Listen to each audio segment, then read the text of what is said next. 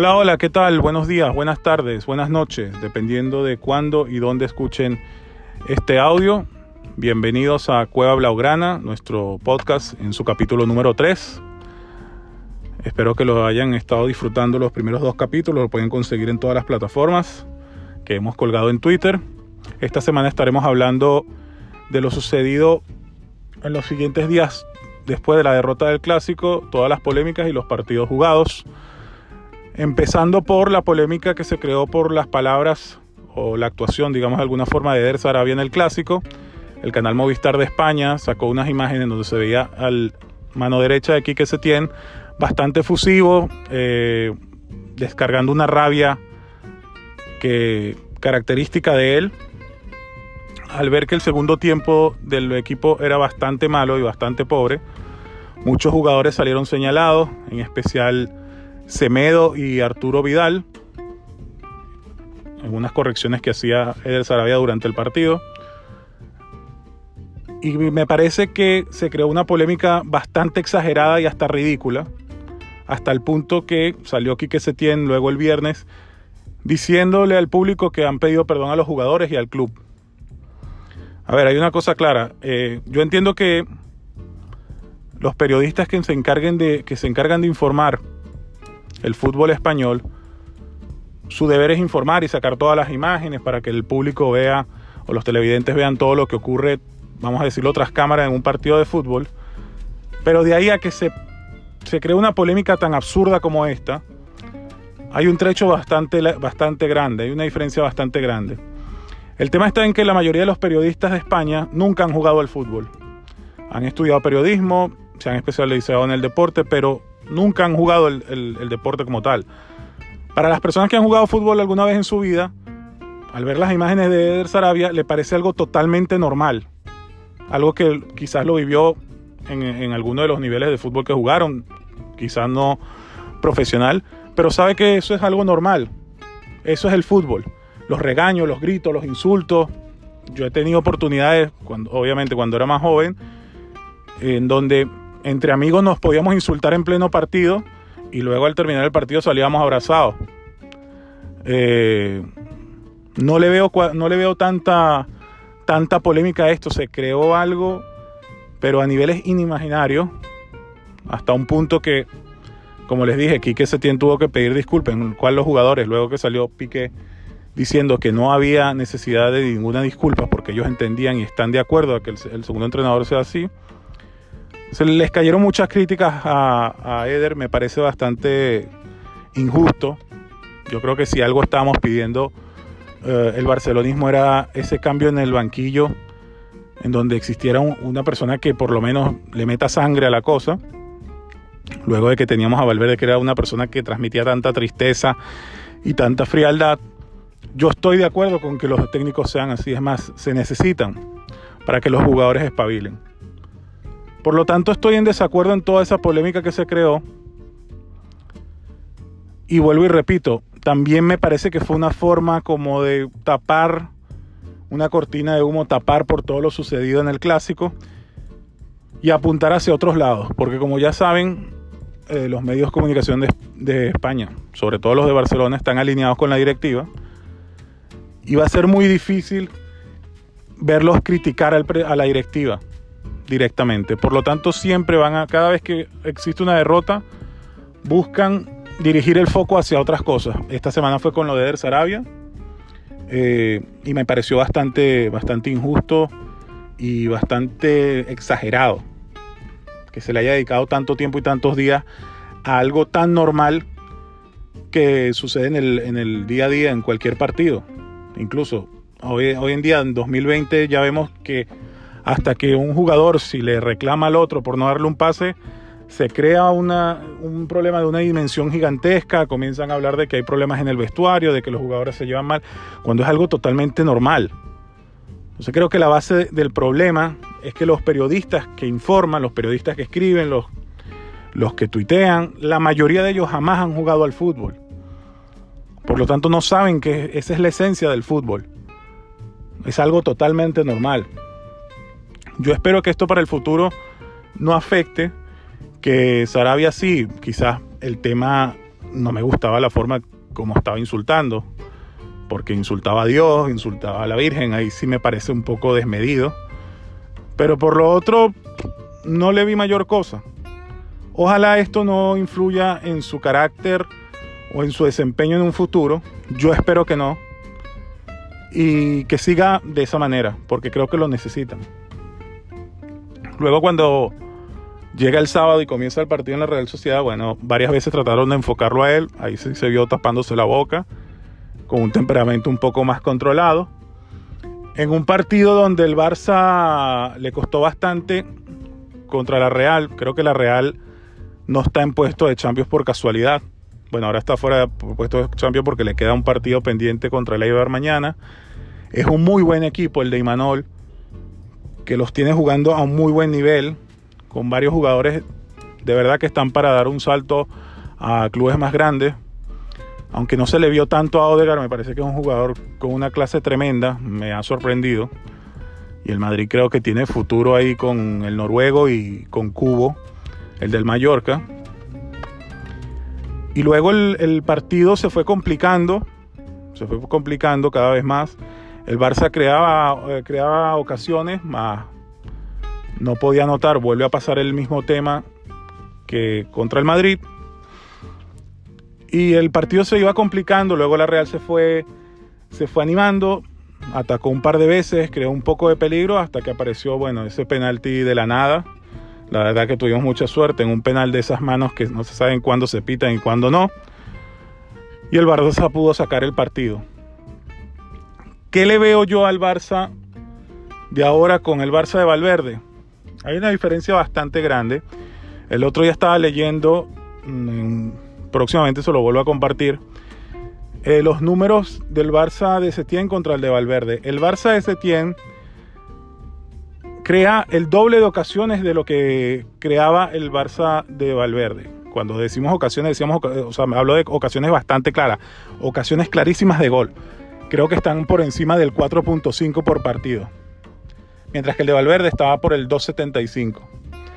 La diferencia es que era la efectividad que tenía el equipo de Valverde. ¿Por qué? Porque estaba con un Messi, no digamos en mejor forma, pero por lo menos en mejor estado de gracia, más efectivo, y teníamos a Luis Suárez también. A pesar de tener la mitad de ocasiones creadas el de Valverde, anotaba el doble de goles que el de Setién. Por lo tanto, creo que ahí está la diferencia más grande. En el momento que comiencen a entrar esos goles, en el momento de que la efectividad del equipo mejore, la, pegada, vamos a ver un Barça un poco con mayor confianza, un poco más, eh, más tranquilo. No va a haber ese nerviosismo que se está sintiendo siempre que cuando están jugando, comienzan los pitos en el Camp Nou. El equipo se pone nervioso, comienza a perder pelotas. Y creo que el secreto está ahí. En el momento de que las pelotas, la pelota comience a entrar, de que Messi no necesite cuatro o cinco ocasiones para anotar un gol, o quizá de cuando vuelva Suárez, eh, el equipo se va, a sentir, eh, se va a sentir mucho mejor y va a arriesgar mucho más.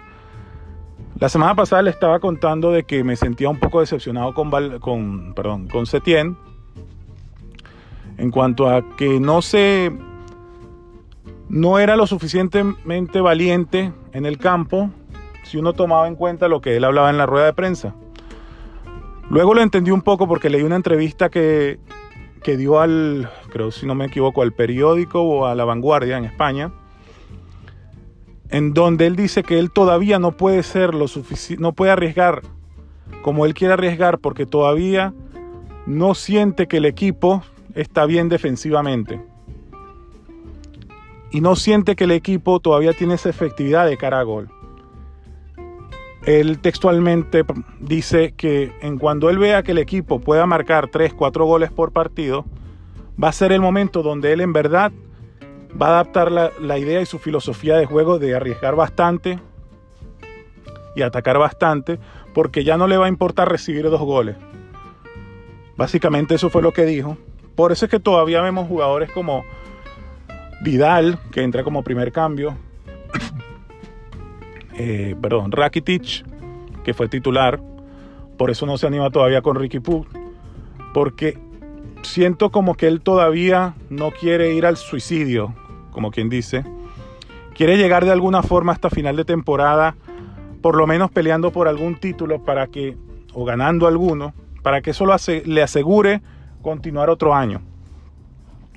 Porque si algo estamos claros de que si Setien no gana ningún título este año, lo más seguro es que el público y los socios vayan a presionar para elecciones. Lo más seguro es que vaya a perder el candidato de Bartomeu. El favorito sería Font, que es el que viene con Xavi atrás. Y la, estancia de aquí que se tiene en Barcelona acabaría. Entonces creo que va un poco más con pie de plomo, caminando paso a paso para no irse al suicidio directamente. Claramente lo dijo, cuando ya yo vea que el equipo esté anotando 3, 4 goles por partido, no me importará recibir dos. Pero mientras tanto deberemos jugar así. Hay que tener un poco de paciencia todavía.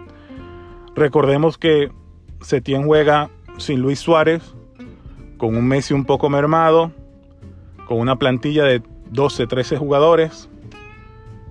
Y no es fácil. Hay que darle un poco más de tiempo me gustaría que él siguiera por lo menos la siguiente temporada, porque sigo creyendo en él. Y cuando vayan empezando a armar bien las piezas, armarse el equipo como debe ser, creo que veremos un equipo que juega mejor al fútbol. Que con todo eso, hoy en día me parece que es mejor que el de Valverde. Es un equipo que presiona mejor, que recupera la pelota más rápida, que crea más ocasiones más sin embargo, no tiene gol, no tiene mucho gol y dependemos solamente de lo que haga Messi. Antes también, pero por lo menos teníamos alguien que nos sacaba, como quien dice, de la pata al barro. Eh, venía Luis Suárez, te anotaba un par de goles. Antes con algún extremo. Ahorita estaba Braithwaite, que no, lo hizo mal en, su partido con su primera titularidad, fue de más a menos. Entonces mi recomendación y mi consejo es que hay que darle un poco más de tiempo para ver qué sucede en el futuro más cercano. Hay que entender que él llegó a mitad de temporada y con una plantilla que él no formó y además con una plantilla bastante corta. Con respecto a lo que sucedió ayer, hablamos del Madrid un poco porque además nos interesa eh, el Madrid, mm, la verdad, el, Madrid sigue de pelea en esta liga simplemente porque el Barça ha tenido, es el peor Barça desde creo desde el 2004 cuando estaba Rijkaard. Si el Barça hubiese tenido o tendría un, un, nivel de regularidad de 5 o 6 partidos consecutivos, ya el Barça estuviese a 10, 13 puntos del Madrid. Pero el tema es que esta liga, como lo dije ayer en Twitter, la va a ganar el menos peor. Porque jamás, siempre el Barça y el Madrid se necesitan. Cuando el Barça está bien, el Madrid está mal. Cuando el Madrid está bien, el Barça está mal. Es como que se complementan. Pero yo creo que es primera vez, por lo menos en la historia moderna, en donde ambos equipos se ven mal. El Madrid ayer fue algo espantoso. Que fue lo mismo, el mismo Madrid que yo vi en el primer tiempo en el clásico. El problema es que como yo les dije en el podcast, en el capítulo pasado, es que el Barça no anotó eh, eh, eh, esas ocasiones, por lo menos una o dos en el primer tiempo, ya el partido hubiese terminado. Estoy seguro que caía en, goleada. No se hizo y bueno, el, Barça perdió. Pero este Madrid que vi ayer en Sevilla es el mismo Madrid que vi el día del clásico en el primer tiempo. Sin gol, sin, sin juego. Solamente siguen teniendo bueno la presión, que creo que es su mayor fuerte pero con una escasez de juego tremenda. No tienen, eh, el único extremo es Vinicius y la verdad para mí Vinicius no, no, tiene ese control y esa frialdad a la hora de pisar el área. Tiene muy, mucha rapidez, sabe desbordar, pero llega el momento de la verdad y como que se confunde, se pierde, se pone nervioso. Entonces yo creo que el Madrid no, no no tiene ese nivel necesario para pelear por la liga, más sin embargo sigue vivo simplemente porque el Barça en verdad de los últimos 15 años peor no lo ha podido hacer. Quedan 11 fechas de aquí a final de temporada El Barça tiene una salida peligrosa que es en el Pizjuán, en donde hay bastante probabilidad de perder puntos ahí. El Madrid tiene unas, un par de salidas. Tiene una en Anoeta, que es posible que pierda puntos. Yo ayer tenía mucha fe que iba a perder puntos en el Benito Villamarín, así sucedió. Y tienen otra salida en San Mamés. De aquí a allá, son los dos partidos que me parecen que pueden dejar algún puntito. Y el Barça, como les dije, tiene el partido de Pizjuán, que bueno, yo lo tengo marcado en rojo, dentro de tres jornadas porque se ve bastante feo. Casi siempre el Barça cuando necesita ganar las ligas, siempre va comprometido a ese partido y la mayoría de veces lo ha sacado adelante. Ahora, con este Barça que genera tanta desconfianza y tanta irregularidad, no sé qué podría pasar. Pero sí se ve feo ese partido. Vamos a ver qué sucede aquí allá. Esta semana el Barça juega el día sábado. Tiene que viajar a Mallorca para luego recibir al Nápoles, que parece, por lo que se está leyendo, se está informando hoy, puede que se juegue a puerta cerrada, lo que me parece una semejante injusticia, porque si nosotros, si el Barça en la liga está jugando con público, ¿por qué le vas a quitar el público en la Champions League solo porque van a venir 500, 600 italianos de, Nápoles? Ahí prácticamente el Nápoles jugó con su público, el Barça no va a jugar con el suyo, por lo tanto no vas a poder aprovechar el efecto de jugar en casa, porque tu público no te va a estar apoyando, a pesar, por más que el Camp Nou sea un ancianato andante, siempre el, el Camp Nou impone.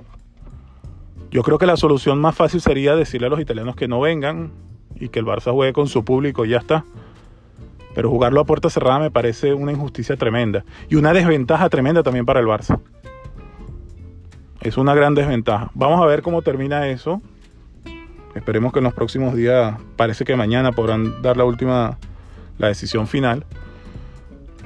Y bueno, eso es más o menos lo que les puedo contar por acá. No hay mucho más. No quiero andar en polémicas porque la verdad fastidia bastante largo algo de extra eh, futbolístico. No me está gustando, ahora para cerrar, no me está gustando las críticas hacia Griezmann para los que me escuchen por acá, me, gustaría que hicieran un ejercicio bastante simple en el próximo partido del Barça.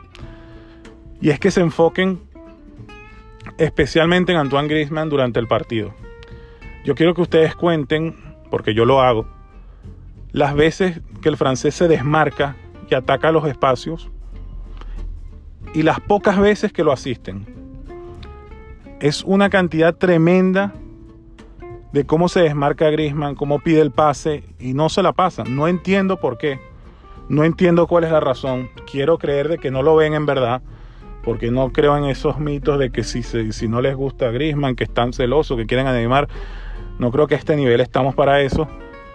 Pero eso ha hecho que lo estén criticando de manera salvaje que dicen no, que no influye en el equipo, no, no, no, toca la pelota, pasa mucho tiempo desapercibido.